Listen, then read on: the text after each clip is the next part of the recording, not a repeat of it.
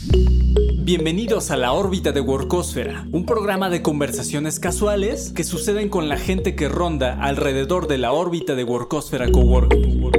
Conoce a increíbles personas que con su ejemplo en áreas de negocios, emprendimiento o activismo son dignas de ser escuchadas y admiradas.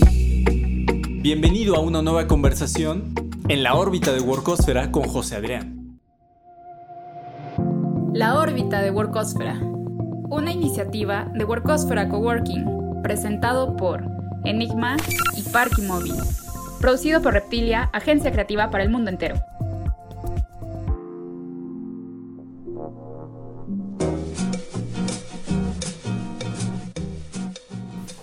Pues bienvenidos a la órbita de Workosfera.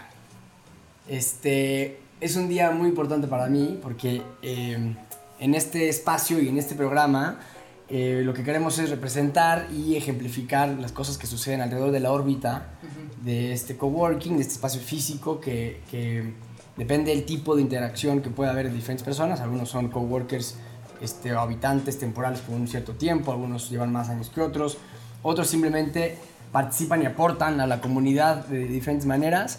Y hoy tenemos a dos invitados. Eh, es la primera vez que hacemos un- una entrevista de dos.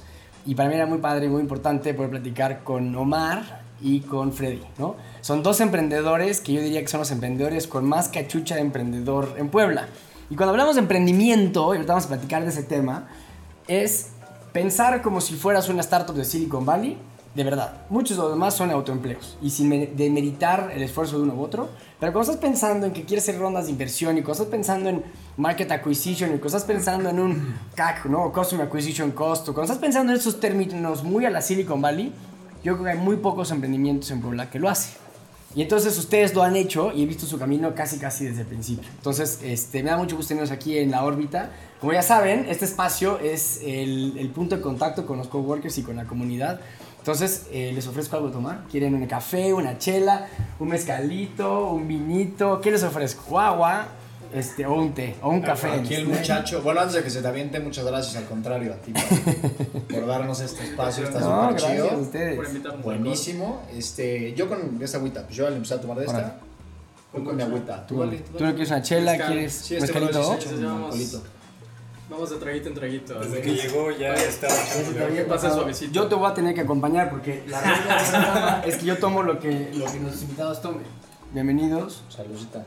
Este, saludos Mike, ¿tú qué tomas?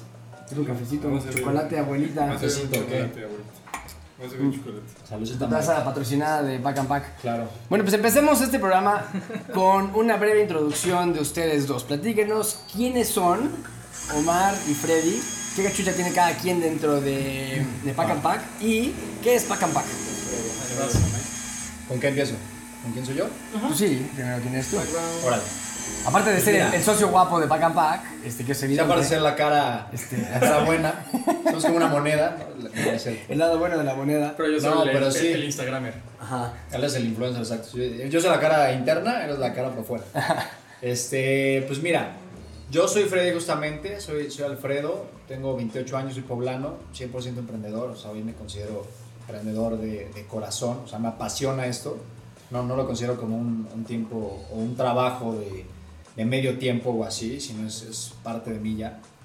Y yo soy una persona que, crecí de la mano de los deportes, ¿no? que toda mi vida jugó fútbol sobre todo y, y que creo que eso siempre lo menciono porque para mí es importante los valores que, que aprendí ahí o que me traje, que siento que lo pongo o que lo inyecto en, en mi día a día, en, en cualquier cosa que hago.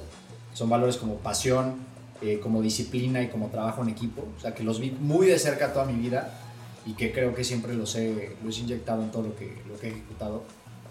Y, y pues nada, soy una persona que igual tuvo contacto con, con Alemania o con la cultura alemana desde chiquito por temas ahí de, de mi papá, como la mayoría de gente en Puebla, como mucha gente en Puebla que ha tenido contacto con la Volkswagen. ¿Tu papá trabajaba en la Mi Volkswagen? papá trabajó en, en Volkswagen muchos años, como 30 años. Pero le tocó estar expatriado allá un par de años. Entonces, pues nos tocó la fortuna a nosotros de, de irnos con él, literal, dos años prácticamente. O sea, yo chiquitito, ¿no? De 3, 4 años allá. Pero, después regresamos a México, pero pues siempre tuve como ese chip por mi familia, por mis papás o así, como de, no, Alemania, y vimos esto y lo otro, un poco el idioma y así, siempre tuve ese chip de regresar.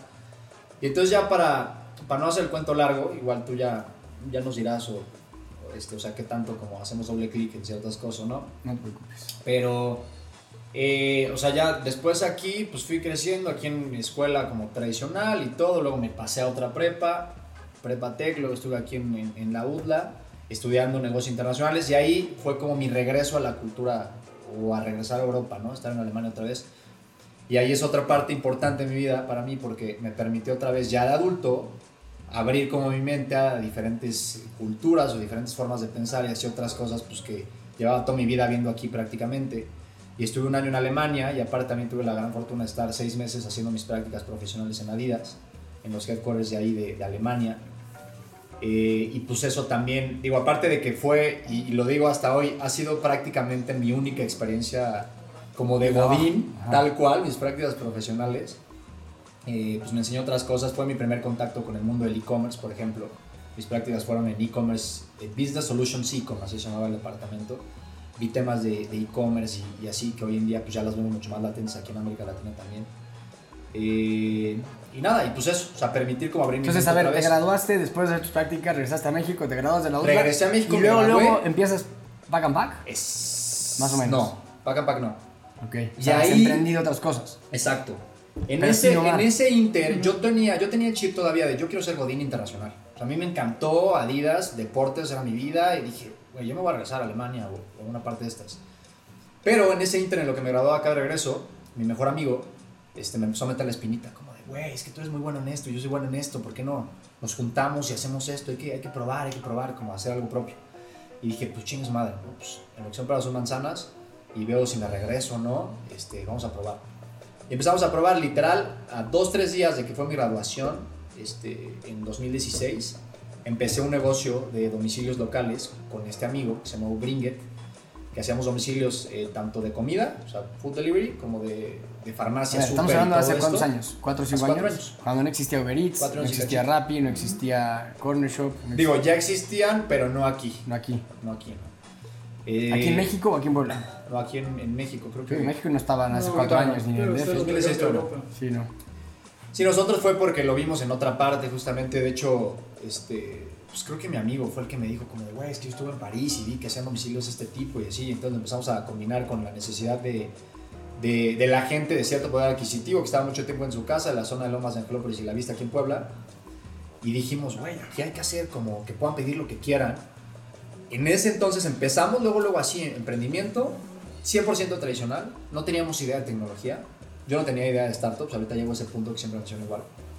Eh, ya empezamos con ese negocio, Bringet, literal, nos hicimos nuestro logo, nuestra marca, pum, empezamos, compramos un par de motos, no es cierto, antes empezamos a repartir nosotros, empezamos a hacer clientes repartiendo nosotros, luego ya compramos una moto, dos, llegamos como a cuatro motos y, y repartimos y llegamos a un cierto punto, sea, crecimos como relativamente rápido en esos meses y luego terminamos, eh, terminamos traspasando el negocio, ¿no? Al, Espérame un segundo. ¿Qué Pásale. cuentas? Perdón. ¿Qué te ofrecemos? Este. ¿Me pasas dos americanos? Claro que sí. Espérame un segundo. La órbita de Workosfera con José Adrián. Es parte de lo que sucede en esta barra, que es una conversación casual, no estamos grabándola. Entonces estás este, participando, pero no estás interrumpiendo, no te preocupes. Sí, perdón. No, no, no, está bien, está Estamos- bien. Nosotros estamos degustando acá. Al contrario, estamos poniendo el ejemplo con su cubrebocas. Exacto. Nosotros estamos en programa, echa armado. cubrebocas, nada más que estamos a distancia, con una barra de distancia. Y ustedes lo se ven de todas maneras. No. Eh, Bastante. Más de lo que quisiera. Güey, ya les vendí estos para mí. ¿De qué? Ya le pedí uno de estos. ¿Y viste la estampa que tengo en la computadora? Es de la la primeritita. Ah, ya, bueno, aparte sí. de que ya está este, borrada, eh, mal cortada. ¿Sabes cuál ha sido la sí. mejor? La que mandaste a imprimir y que estaba pegada aquí en, en la pared. A ti, gracias. Ha estado chido. Esa era la mejor cita de impresión Sí. porque eran varios vainiles según yo, uno tras otro. Y En de la verdad- oficina. Ajá. Bueno, paréntesis, hubo una oficina de Pack a Pack aquí en Workofera por mucho tiempo, ahorita platicamos de ese arranque acá. Así es. Entonces, Bring It, Bring cinco It. motos, Eh, sí, llegamos ciertas motos y ¿cuántos así. socios eran? En ese, Tú y tu dos. socio, tu mejor amigo. Mi mejor amigo y yo, socios. O sea, tuvimos ciertos repartidores y uno de, de nuestros amigos que justamente entró como a. como de. ¿Cómo le llamábamos? Como, como gerente general. No sé, literal lo pusimos a que atendiera las llamadas y que nos ayudara como a los cortes y todo. Te digo, 100% tradicional. Y teníamos una, la- una pequeña casa que estaba en Lomas, que, que era un familiar de, de mi amigo justamente, era nuestra oficina.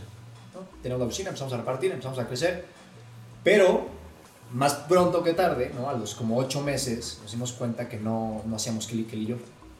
O sea, era, era muy operativo todavía el tema, no le estamos inyect- inyectando nada de tecnología.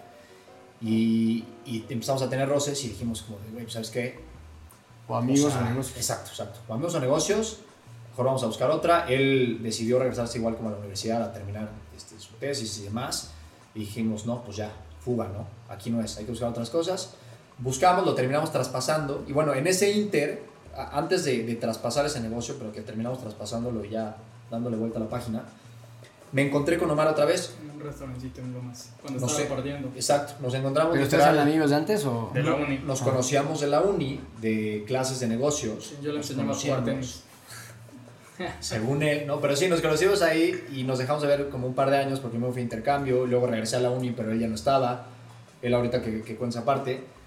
Y X, nos encontramos ahí otra vez y empezamos a platicar, hicimos una colaboración, o intentamos hacer una colaboración con las motos que teníamos todavía nosotros. Omar traía otro business con otras personas que ¿De ahorita Heybo? cuenta igual. Antes de Servilomos. Antes de Heybo, Omar em- estaba haciendo otro business, hicimos como una sinergia ahí, que Omar estaba haciendo una aplicación para domicilios, nosotros le estábamos poniendo las motos. Al fin de cuentas no se, se terminó sin hacer nada de eso en específico, pero volvimos a estar en contacto. Entonces empezamos a platicar Omar y yo. Y luego, ya que traspasamos el negocio, yo me puse a buscar chamba otra vez. Dije, güey, ¿qué pedo? Emprendo, me voy a Europa, o sea, entro aquí de Godín mientras, ¿qué hago? No? Puse a ver. Y en esas pláticas con Omar, Omar tenía una idea justamente de una plataforma que quería hacer, ah, este, que quería hacer, ahorita que cuente rápido el, el también.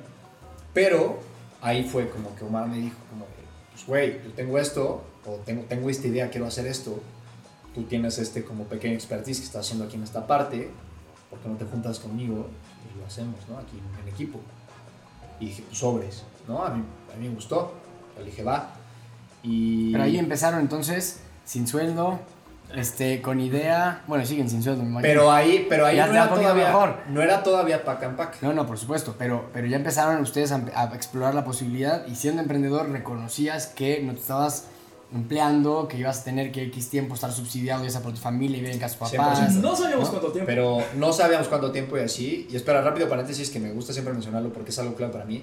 Omar justamente fue la persona que me abrió los ojos a, a startups, a modelos de negocios escalables, a, a tirarle como a lo grande, o sea, hacer base tecnológica para poder escalar. Yo no tenía idea, yo dije, negocio tradicional. Entonces Omar me empezó a meter esa idea y entonces ahí conocí como más de cerca, o sea, había leído un par de libros y había visto un poco, pero ahí fue en realidad que me empecé a meter y, Ahora, wow, Zumbal y todo esto. Usemos eso como, como segue o, o como puente para tu presentación. Ahora, Claro, ¿por qué exacto. tienes tú esa visión que él no tenía o que, o que seguramente muchos recién graduados o muchos eh, poblanos o muchos mexicanos no tenemos esa visión y tú sí la tenías? O sea, ¿cuál era tu contexto? ¿Por qué lo empezaste a pensar? Ok. ¿Quién te influyó? Es fácil. Yo estaba igual que él, pero un año antes y, y fue buscar en internet lo que era BlaBlaCar, sin saber qué era una startup. Y conocí BlaBlaCar por un accidente que tuve, de cual empezó lo de los envíos entre, plata, entre personas, que era como el primer pack and pack, que es cuando te conocí en un evento que fue... Ajá, que tú acabas de llegar creo de Nueva Zelanda, no De sé, Australia, de. Australia, y ahí te conté un poquito y todo eso. Eh, y fue eso, o sea, fui descubriendo porque, a ver, quiero hacer que las personas puedan viajar, ganar dinero, transportando artículos. Busqué como formas, así como si ya existía, porque fue la clásica, oye, esta es una idea millonaria. La clásica es como que lo que se te viene rápido a la mente, o es lo que la gente te vende cuando tienes como una idea, pero pues la idea ya sabemos que vale nada cuando ra- La ejecución es lo que la importa. le da la noche. Sí, impulsa, pero pues a ver que lo sigue. Y el chiste es de que descubrí que era una economía colaborativa eso y llegué al sharing economy al centro que era París y el representante de eso era BlaBlaCar y qué es BlaBlaCar y venía la palabrita startup y de ahí a ver qué es una startup A ver, vamos paso atrás. ¿Qué es BlaBlaCar y luego qué es Startup? Ok, BlaBlaCar es una plataforma que... No, ¿Sí? sigue, Ok. sigue, pero pues Sí. va mal, ya no tiene oficinas y todo porque pues es, es difícil una economía colaborativa aquí en México. La que siempre va a perdurar son las, las tandas, esa es una economía, economía colaborativa, pero, Pero ya esto, explicaste que es acá. ahí va. Y BlaBlaCar realmente es de que si yo voy a viajar, alguien se puede unir a mi viaje y podemos compartir gastos. Hasta ahí. Una Punto A, plataforma. punto B, yo lo anuncio, digo, Sí, voy a voy a- subirme al DF. voy al DF. Es una plataforma peer-to-peer para compartir viajes. Así ¿no? es. Y ganas dinero. Bueno, y reduces tus costos Exacto. porque entre todos no te cuesta tanto. es la plataforma ayudo para que ayudes y entre los dos me ayudan al pagar una comisión. Y, y fue, fue, fue en ese momento que, ah, caray, hay una plataforma, ah, caray, son negocios con tecnología. ¿Y qué son las startups? Ta- Facebook fue una startup, Google fue una startup y ya fui adentrándome a ese sistema. Yo la verdad no vengo de un background de que mis papás vengan con ese conocimiento, toda mi familia es de médicos. Yo la verdad decido de pues buscar qué hacer con mis aficiones, con los coches, con, no sé, de chiquito mi mamá me compraba dulces y me ponía fuera de la casa en Culiacán a vender dulces.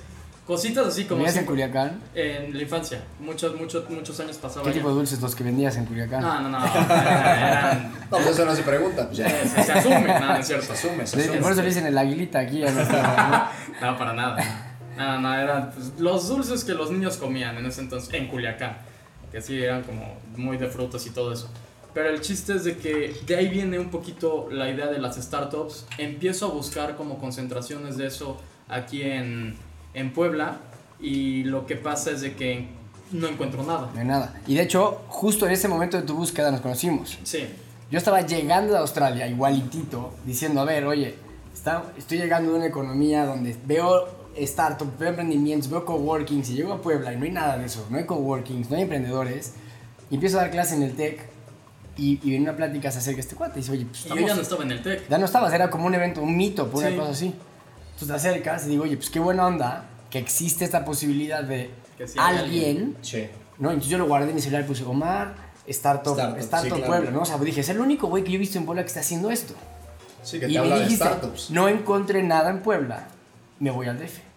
Y dije, chin, o sea, aquí hay una oportunidad interesante. Ujú. Y por eso para mí era muy, muy interesante o muy importante platicar con ustedes, porque Pack and Pack era la promesa que yo, no Pack and Pack, pero Pack and Pack representaba lo que yo quería buscar, lo que yo quería encontrar en Puebla cuando yo regresé. Y, y por eso Workosa tiene esta misión tan, tan este, comprometida con el ecosistema de emprendimiento, porque cuando nos damos cuenta que no hay emprendedores y los que están como tú se, Se tienen van. que ir al DF o se van a Guadalajara, pues es, oye, está difícil este tema, ¿cómo vamos a ver, cómo va a haber disrupción, cómo va a haber innovación si no hay condiciones favorables para innovar, ¿no? Entonces, bueno, ese punto, o como este contexto es, pues tú no estabas en Puebla en ese momento. No, justamente fue cuando empezamos, nos incubaron, eh, aprendimos de lo- la cuestión de las incubaciones, Ah, te fuiste a, este, la Ciudad de a México. Numa. Ajá. Ojo que No, ahí, no, no. ahí no estaba yo, ahí no, No. estábamos No, nosotros. no, O sea, no. esa es la primera Es- versión de este Pack and es- Pack cuando nació. El nombre sí, nombre, pero ¿no? pues es más que nada fue como la introducción de qué es una startup, qué Sí. convive y qué lleva toda una startup. Fue mi escuela porque a excepción yo me salí de la UDLA y es cuando nos dejamos de ver. ¿Tú dejaste de estudiar? Sí, yo me salí porque traía esta idea de lo de sharing economy, pero de envíos. Lo presenté en la uni y me dijeron, pues, ¿qué crees que no Chido, tenemos? pero Ajá, pues lo puedes meter de concurso, pero si ganas, te ganas un desayuno con los maestros y ya. Y yo fue como que ni la materia vale eso y le dije a mi papá que me diera como seis meses para ver qué pasaba. Y yo iba con un no porque pues de background totalmente médicos, que es leer y pie de la letra y todo y nada de, de arriesgarse. Me dijeron que sí pues me fui como, como cierta persona en tobogán directo y, y me dejé fluir ahí. Y esos seis meses se han convertido en, en cinco años, porque fue a los 25 años. Y, y no tenía conocimiento, fue a ver eh, Google, cómo crear una página, y siempre fue como eh, entra- en, en on work, o sea, como... es- es- sí, sobre la marcha. Está trabajando. y, y lo que encontraba en YouTube, en Google, y sobre todo también siento que fue bueno, pero también malo, porque toda la información que encontraba en- de startups Mira, de Estados Unidos, Exactamente. de Silicon Nada de Valley, acá. nada de acá, y dices, ¿cómo? Levantaron millones de dólares, y aquí, Pues ¿quién aquí- tiene millones de dólares No, en México, no, en Puebla, no? O sea, esa es una otra realidad, idea. claro. de que tienes que tener millones de dólares o tengo una idea y me van a dar millones de dólares y por eso mucho ese inicio fue así. Claro. Fue siguiendo la escuela y muchos dirán el tren del del ¿Del déjate qué? llevar Del tobogán, como la suena tobogán. Porque, quieres, sí, sí, cuida. Qué respetuoso, qué respetuoso. porque... Que tú no cuidaste nada, ¿eh? Te valió, directamente. No, pero nos conocen en la realidad, como somos.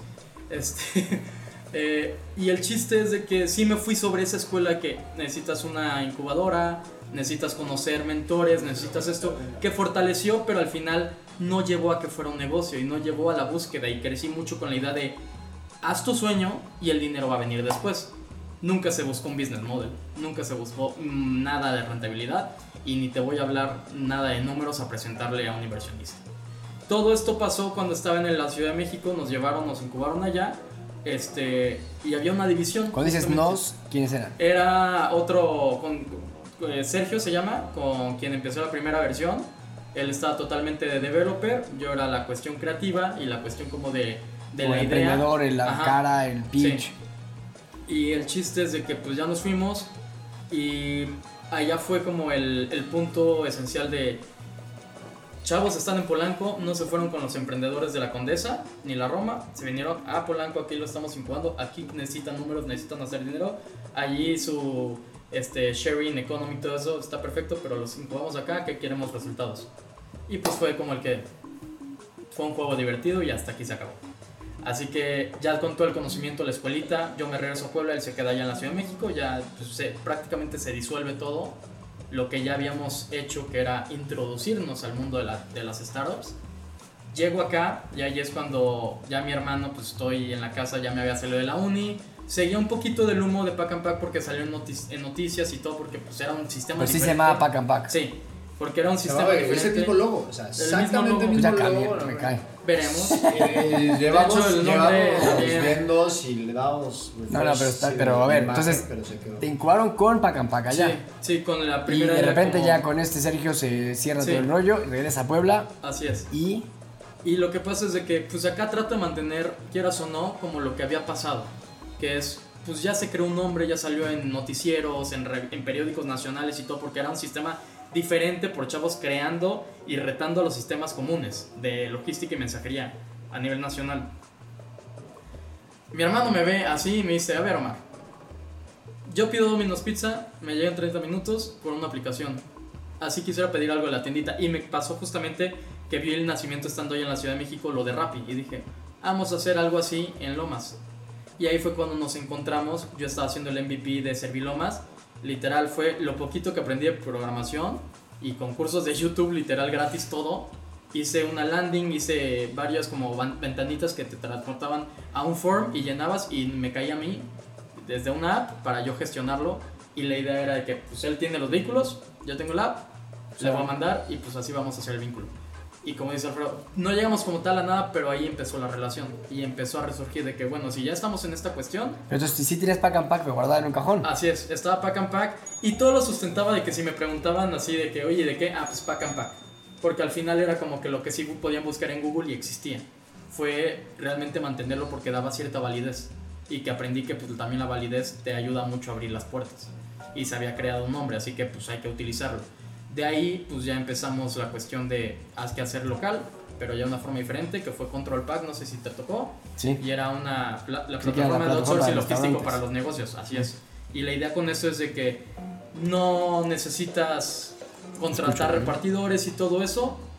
Tienes una plataforma y pides que vengan, un repartidor llega, que era como freelancer, y se lleva tu artículo y solo estás pagando un- o una renta mensual o por cada envío y todo, y apenas estábamos afinando todo ese business model. Así que ahí empezó siendo Control Pack, Pack and Pack guardado. Pero por otro lado, este, también estaba una cuestión de repartirle a una cadena de supers aquí en Puebla, que era este, Sale Vale. Sale Vale, que ya desapareció. Eh, bueno, no sé, ya no hemos visto ninguno. Y el chiste, así se fue armando todo, porque Sale Vale estaba con, pa- con Pack and Pack, ese era Pack and Pack y este era Control Pack, y al final fue que, pues, el que mucho barca poco aprieta, vámonos a O unirnos. sea, se juntaron los equipos y de hecho Control Pack era como Control Pack by Y Pack, and Pack. Así que No, pues fue, Pack siempre Pack. fue como de hay El que sustento. mantener el, el- el ruido que se hizo con el nombre y luego como dice Omar ahí se juntó como lo que él por otra parte estaba viendo esta parte con la cadena Sale Vale y ahí se juntó y se hizo Control Pack pero también ahí ya hicimos Pop Así es. Ahora, pregunta ahí rápido. Entonces, hasta ahorita tienes Eh, pásale. Hola. Sí, ¿Sí? bueno. Pero bueno, Este. Hola. ya. No lo puedo ni creer. Miren nada más. Justo en el programa tenemos Justo. un regalo de Cristian de Santo Infierno. Edición especial para Workosfera. Y no es anuncio, ¿eh? No, no está en lo más mínimo patrocinado. Llegaste justo a tiempo. Súper orgánico. gracias. ¿De qué? Pues ya disfrutes. tenemos pendiente tomarnos el próximo programa. Perfecto. Muchas gracias. Suerte. Cuídate. Gracias, güey. Órale, qué buena onda. Este, a ver, entonces, hasta aquí estamos en el mismo canal, ¿no? Entendemos que han recorrido un camino muy genuino y, E- y- e idealista también. idealista, pero también tienen una cosa que no, que no, que es importante recargar. No tienen lana. ¿Estás de acuerdo? O sea, sí es importante decir esto Era porque humo. muchos emprendedores que quieren arrancar algo, pues dices, híjole, ¿cómo arranco?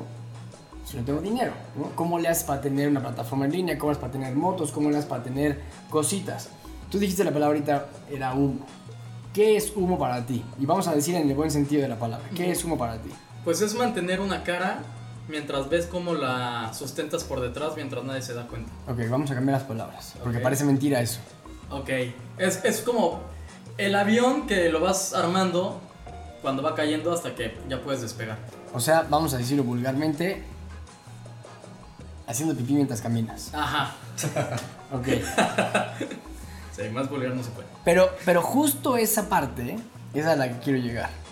Porque lo que yo le llamo más profesionalmente y mucho más este, serio y maduro, le llamaría vender tu guay. No es vender espejitos, no es hacer mentiras, no es este, un avión cayéndose, porque tampoco está, o sea, no estás engañando a nadie. Sí, no.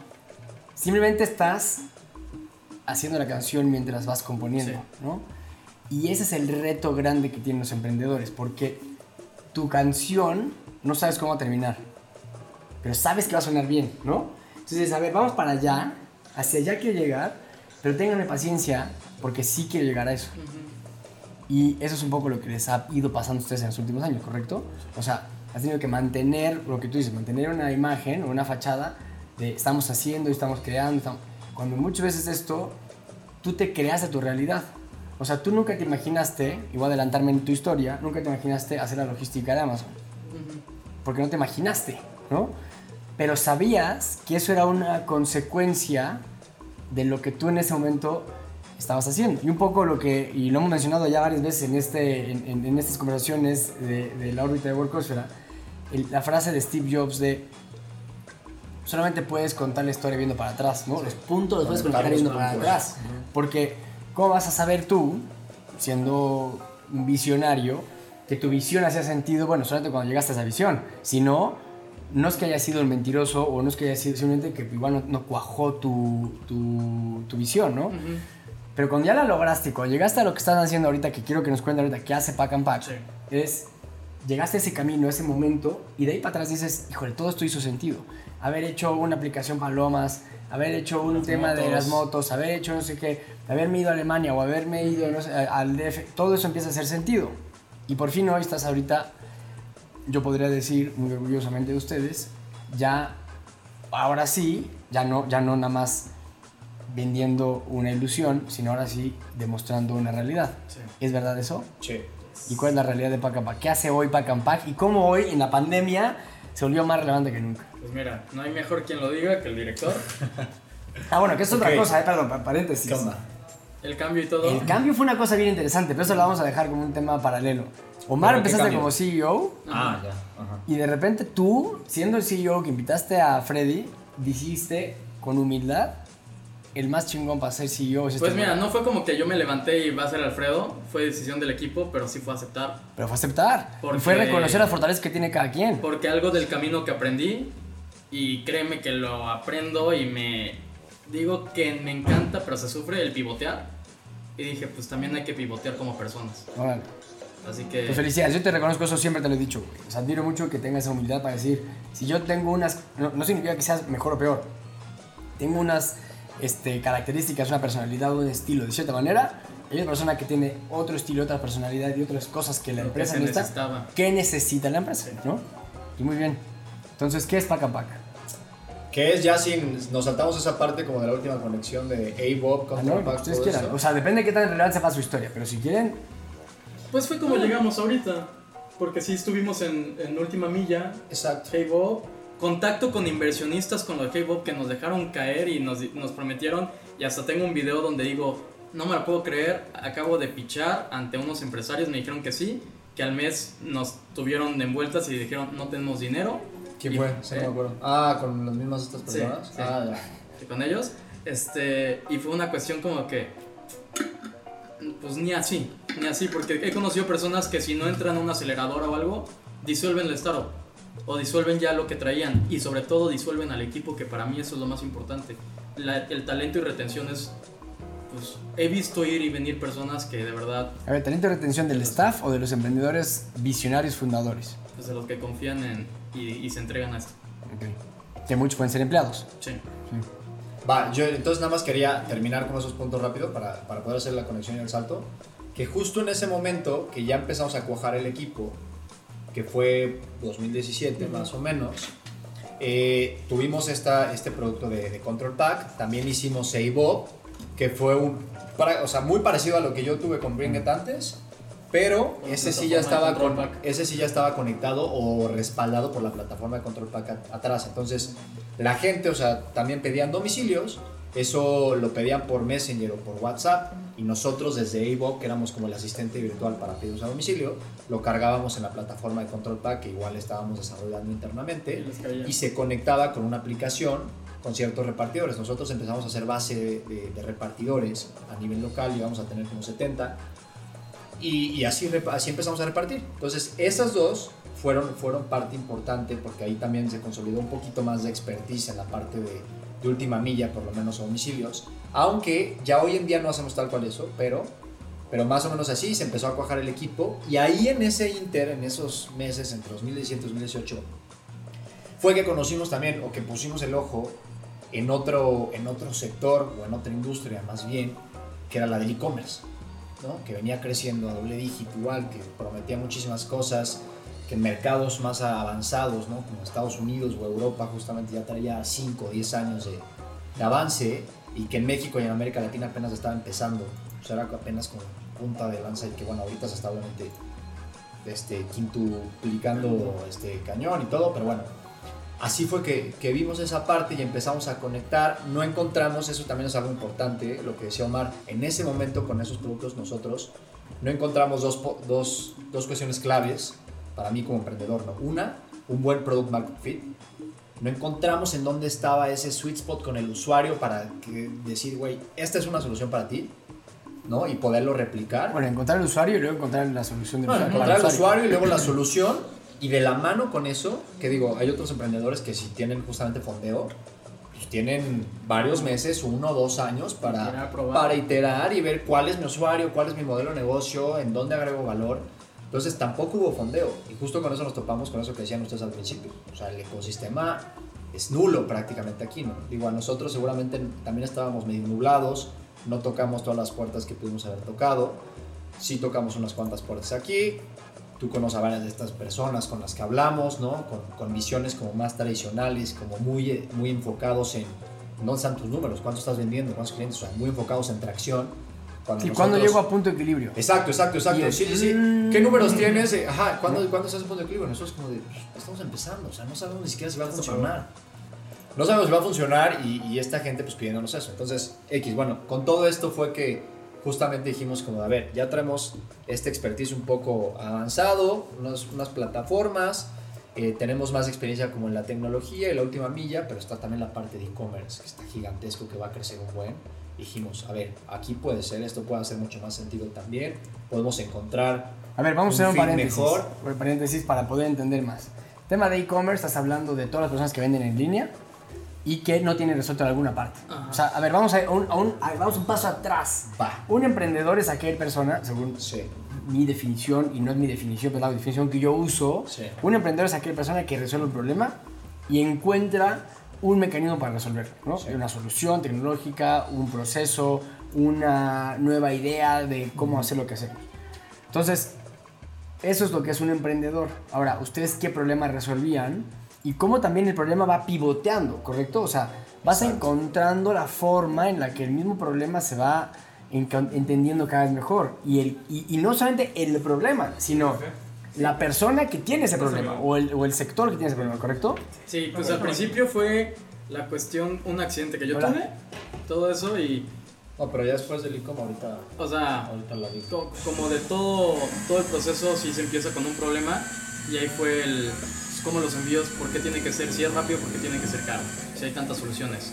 Después la cuestión local fue de que pues, si hay tantos mo- motociclistas todo esto, ¿por qué pues no, alguno me puede hacer un servicio?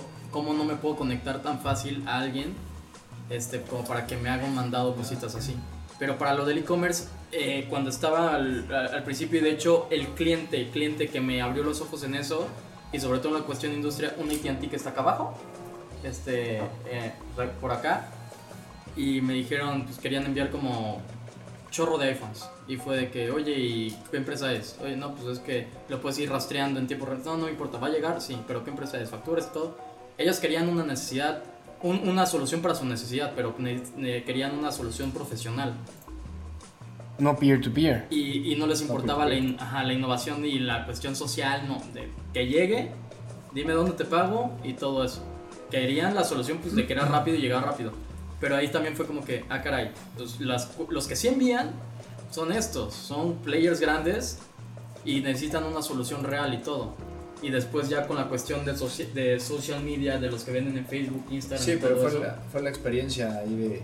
O sea, ahí justo conectamos como eso que Todo Omar ya había aprendido desde el principio, que quien tenía volumen eran, o sea, las empresas, ¿no? O sea, no era peer-to-peer, no, era, no éramos nosotros desde nuestra casa, sino una empresa. Sí, o sea, yo voy a mandar un paquete compras. cada nunca, Sí, exacto. ¿no? Una Pero las empresas o los Instagramers o, Sí, o que gente que está en empezando a vender en línea Sí. ya tienen una necesidad muy puntual. Y entonces aquí fue que vimos justamente su e-commerce y dijimos, güey, tiene esta necesidad, pero aparte ahí fue ahí sobre todo nos enfocamos en que la experiencia del cliente final, o sea, quien está recibiendo en su casa, quien está comprando este e-commerce, no es la mejor. Y sobre todo hay dos factores, y que es lo mismo que decía Omar y que ya había identificado desde antes, que es tiempo y costo de los envíos, y que hasta la fecha, o sea, hoy son de los factores, o sea, más grandes por los, que, por los que un comprador en una tienda en línea abandona el carrito de compra. Claro, y que, y que O sea, también, costo y tiempo. o sea, si yo, yo voy a pedir algo y que a la hora de estar en el checkout me sale más caro el envío, ahora sí que más caro el caldo que la albóndiga, dices, pues no lo pido, ¿no? Tarda Exacto. mucho o y me dices, tardan dos me meses, oye, yo lo quería de regalo para mañana, ¿no? Exacto. Entonces, ustedes están resolviendo la parte de ese delivery, o sea, ustedes Sí. están integrando plataformas o, o gente que está en Sí, Instagram ahí- o cómo le hacen. O sea, ese fue, te digo rápido nuestra hipótesis inicial y ya te digo lo que, lo que hacemos hoy en día, tal cual, ya lo que es pack and pack, ¿no? Nuestra hipótesis inicial ahí entonces fue justamente vamos a resolver el tiempo y el costo para que le pueda llegar mejor al cliente final y mejorar su experiencia. Eh, se lo vamos a resolver al dueño del e-commerce y se lo vamos a resolver haciendo una plataforma agregadora que conecte, y nuestra hipótesis inicial fue tal cual, que conecte a empresas de transporte como Packer, ¿no? En ese entonces, como la paquetería Estrella Roja, que hoy se llama Deliver, eh, que, que pueda conectar a este tipo de empresas que van a tener precios como más accesibles y rutas como muy eficientes para poder entregar más rápido y más barato. Esa fue nuestra hipótesis inicial y luego luego nos dimos cuenta de que, está difícil porque son rutas como No tienen como tecnología muy ellos. chiquitas y ellos no tienen tecnología, entonces cómo los conectamos y entonces empezamos a conectar, dijimos primero vamos a conectar a los grandes para tener una solución que funcione más o menos y empezar a hacer masa crítica y entonces empezamos a conectar también a los Redpack, a los FedEx y a todos estos. Y entonces así fue como empezamos. Y ya hoy en día nosotros lo que queremos, o sea, seguimos queriendo hacerle la vida más fácil al dueño del e-commerce. O sea, tú vendes en línea a través de redes sociales o a través de tu página de un Shopify algo así, queremos hacerte la vida más fácil. Pero hoy en día lo hacemos a través de dos soluciones sobre todo.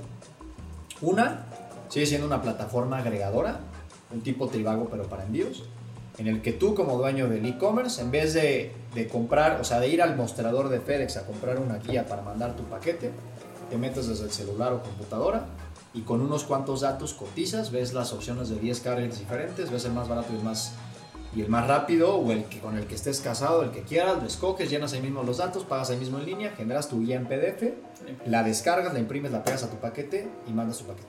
Ya sea entregándolo en el mismo mostrador de la paquetería que escogiste o esperando en tu oficina, casa, a que pasen a recogerlo. Porque La puedes misma paquetería. ahí. Ahora- la misma paquetería. ¿Qué, hay cuál es la diferencia entre yo comprar directamente en, Pacam- en, en DHL o FedEx? Es que me va a salir más caro porque soy una persona, este, no tengo este volumen de compra, no tengo este volumen de negociaciones, Sí. entonces ustedes me están vendiendo más barato lo que ellos ya venden, ¿correcto? Exacto. Exacto. Sí, uno de cajón Como, es eso. yo como dueño de la empresa que estoy empezando a, a entregar en en e-commerce. y luego, ¿qué gana el consumidor? ¿Ellos tienen que escoger qué paquetería o ya automáticamente les sale por default en Shopify lo que estén comprando? Nosotros ya negociamos contigo y tú ya encontraste la oferta, la, la- la oferta que tenemos Ok. y tú ya eliges cuál te conviene. Entonces, Tú consumidor también- ya lo tiene la mejor Sí, opción posible. Y, y muchos piensan que es también el precio. O sea, el precio claramente es un punto muy importante y lo cual también este mercado se basa mucho porque el envío, pues, si, es, si es gratis, te lo van a comprar en friega. Pero una, ¿cómo los obtenemos? Ya tenemos tantos envíos con las paqueterías que les negociamos y ese, ese descuento se los, traslada, tra- se los trasladamos. Pero a partir de ahí es, ¿qué pasa detrás? La tecnología tan fácil para que tú no te metes a una cuenta de FedEx, a una de HL UPS que de verdad está horrible. Es como si descargaras una plataforma de facturas super padre en vez de meterte al SAT. Así te lo, te lo solucionamos. O sea, es algo que de verdad dices, ah, aquí ya lo entiendo, acá necesito hasta ayuda o Ser hablar con contador. alguien". Exactamente. Sí. Y la otra, las personas y la parte humana que está atrás para ver cómo resolvemos las cuestiones Ahora, y ayudarte. en el ¿Pack a camino. Pack tiene competencia? Sí. Sí.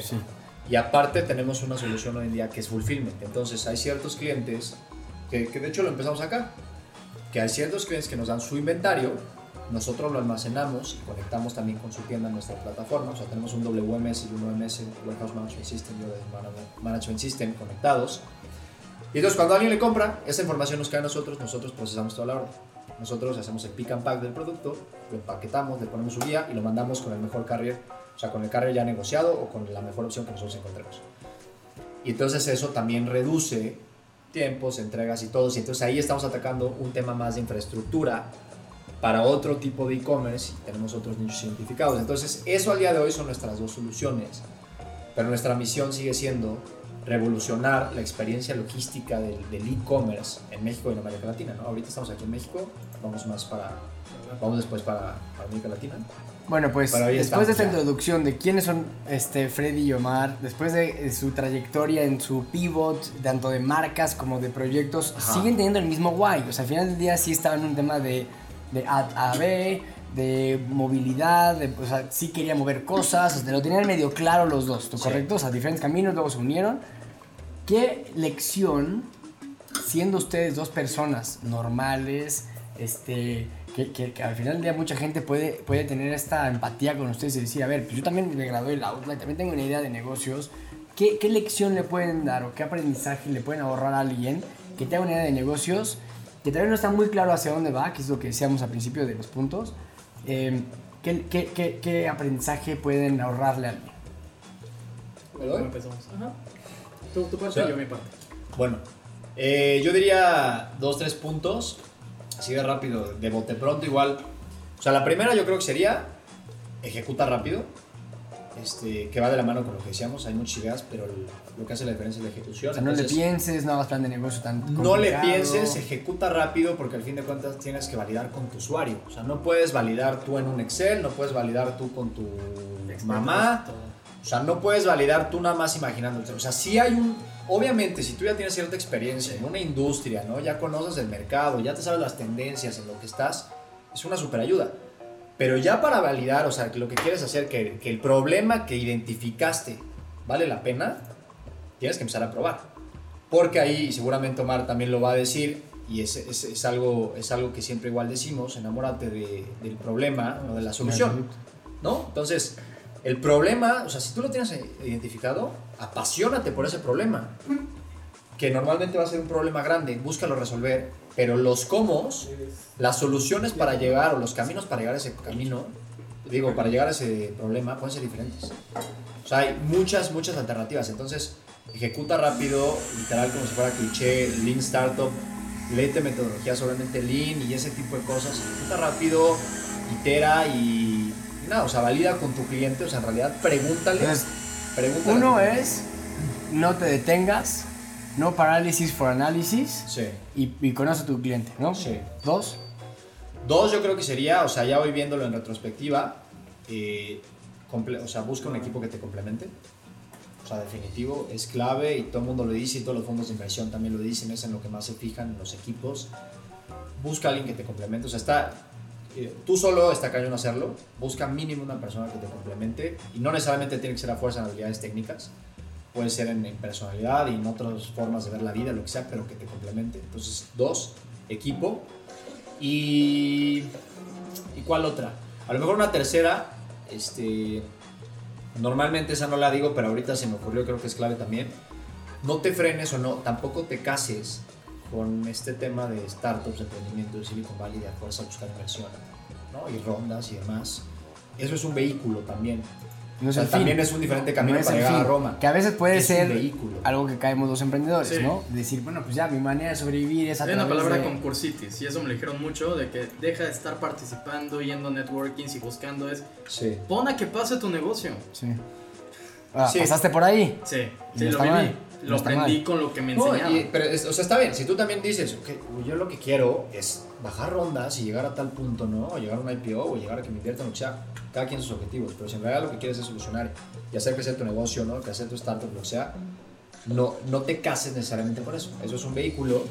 Mejor ponte justamente a vender. Lo mejor que puedes hacer es vender y buscar también otras alternativas. ¿Y tú? Ya para cerrar estas le- eh, la- Esas la- lecciones. las lecciones. Pues mira, un error que yo cometí, y, y ya, lo, ya lo menciona Alfredo, es este hacer el producto por ti solo, pensando lo que tú piensas, cómo funciona el mercado. Ok. Fueron seis meses de desarrollar algo que costó, costo tiempo de tu persona, porque al final lo que tú estás haciendo, tú dirás, tú dirás estoy ahorrando, no, pero pues, ¿cuánto cuesta tu tiempo? ¿Qué estás dejando al lado?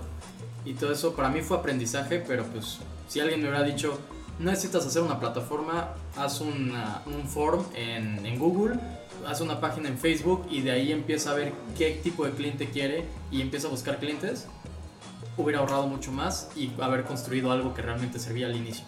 ¿Qué pasó? Que construimos algo al inicio, en la primera etapa, y la, gente nos, no, y la gente nos preguntaba por Facebook. Era como que, Claro. a ver. Así que la cuestión del famoso MVP es real y siempre hay una imagen que es el MVP de un carrito, un Diablo, un carrito Sí. este y el Ferrari o el- todo eso. Sí, o sea, la patineta, Sí. o sea, le vas poniendo las llantitas, va poniendo no sé qué y terminas Sí, en el coche, Así ¿no? es, así es. Y lo tienes que validar totalmente con el cliente. Otra cosa es, este, no te dejes caer, por más que digan las demás personas, porque al final, pues no piensan como tú. Muchos pensarán, les dirás tu idea y te pueden dar buen feedback o te pueden dar mal feedback, pero depende tú cómo las transmitas. Si tú le estás diciendo un rojo carmesí, ellos lo agarraron a un rojo medio vino, pues realmente no están entendiendo y es sobre su punto de vista.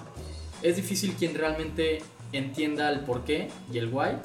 Y vuelvo al mismo, lo del talento humano, rodéate de personas que sí entiendan ese why y que quieran lo mismo que tú, o a veces hasta que amen más las cosas y a la empresa que uno mismo. Y, y lo estoy Dices, señalando. "José Freddy", claro. Ajá. Y la otra es Y que aparte es, es mejor cara que tú, aquí con todo respeto. Es el socio guapo, es el güey que va a hablar y que dices, "Puta, yo sí quiero es estar en Pack Pack. socio guapo. Él es el socio guapo de esta empresa. Es que Mike eh, me hace broma, bueno, no broma, me hace el, el- el comentario frecuente de que Ray es el socio guapo de Workosfera. Le digo, ah, pues, gracias. Y ahora tú eres. Tú eres el socio guapo, güey. Entiendo, Ray. Pero no le gustan las redes sociales. A Ray tampoco. Exactamente. Ese es el problema de los guapos, güey. Ya tienen Tú suficiente dijiste cariño. complemento. Oigan, pues este, este programa tiene eh, la intención de que sea breve, conciso y puntual. Ajá. Y bueno, yo agradezco muchísimo a la gente que ha estado hablando en los comentarios, eh, como si fuéramos este, ¿no? Sí, like. Este, no, pero la verdad es que al final del día, gracias por estar acá, gracias por escuchar esta trayectoria, porque para mí es importante eh, reconocer que no es fácil y que la- las cosas toman tiempo y que, este, como dicen los gringos, Rome wasn't built in a day. O sea, Ujú. sí, sí, no es que ustedes sean Rome hoy, pero ya tienen algo construido. Y, y tienen algo construido que, está, que hace Entiendo. sentido y que, y que tienen ya los cimientos claros y que tienen el apoyo de los, de los inversionistas y que también tienen el, el- el reconocimiento de los clientes porque están resolviendo una necesidad. Entonces, felicidades. Eh, me da mucho gusto que estén, que estén fuera de Workosfera físicamente porque significa que ya no caben, ¿no? Que aquí estaban 3, 4 güeyes, de repente 6, de repente 12. cuando nosotros no teníamos nada, fueron nuestros, este, nuestras víctimas de, de Workosfera La Paz, en donde nuestro producto mínimo viable era un espacio donde había polvo y ruido, igual que Mitch. Entonces ustedes, como Michando Mimis, ustedes estaban acá. Y, y nos da mucho gusto que ahorita ya no estén acá, pero que sigan siendo parte de la órbita. Así que muchísimas gracias y bienvenidos siempre a, a esta casa que es su A casa. ti, al contrario, gracias por el espacio. Muchas gracias a todos. ¡Vámonos!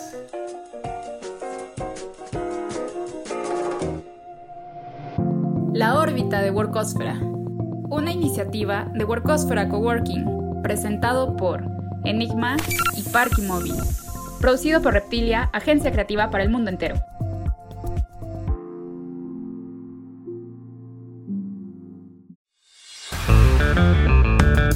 Las conversaciones suceden en el oasis, el punto de contacto con los coworkers. Conversaciones casuales que son las que detonan comunidad, colaboración e innovación. Justamente, la oficina de José Adrián. En la órbita de Workosfera con José Adrián. Nos vemos. Hasta la próxima conversación.